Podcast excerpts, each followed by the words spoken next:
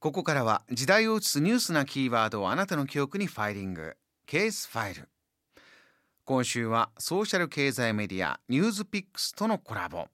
海外で活躍するニュースピックスのプロピッカーでニューヨークにあるマウントサイナイ医科大学精神科助教授同大学の救急外来に勤務している松木隆さんにお話を伺っています。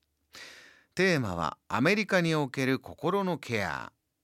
水曜日の今日はニューヨークで広がりを見せる心の医療体制についてです。それでは松木さんよろしくお願いします。病院システムもまず大きく違いまして、まあ日本でも最近は少しずつでき始めていますけれども、特にニューヨーク市内の場合は精神科救急医療システムというのが非常に発達しています。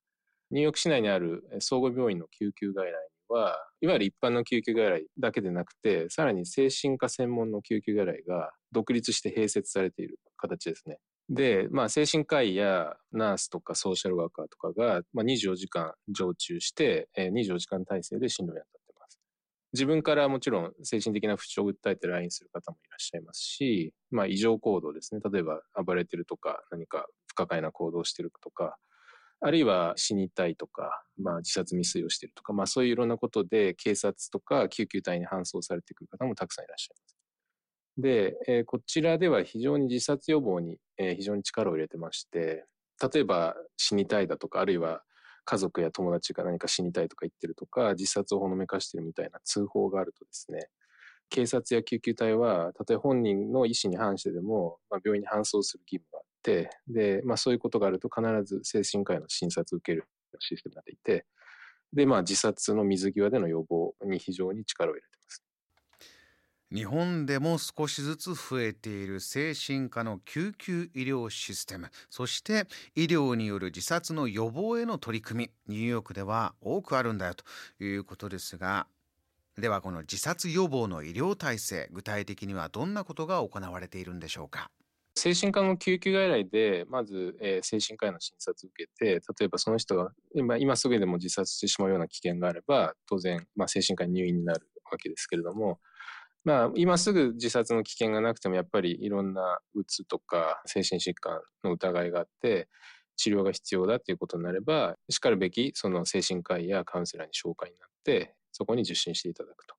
基本的には精神科の救急外来に受診された方は、7日以内ですね、1週間以内に、えっと、我々の方で精神科医やカウンセラーとの外来の予約を取ることが義務付けられてまして、救急外来にいらっしゃった方は皆さん必ず外来の予約を取っていっていただいて、で帰っていただくと。で、それでもちょっとまだ危なっかしいなっていう方に関しては、モバイルクライシスティームっていうシステムがありまして、24時間以内にその患者さんのお宅に行って安全確認をしたり、症状が悪化しないかを確認したりと。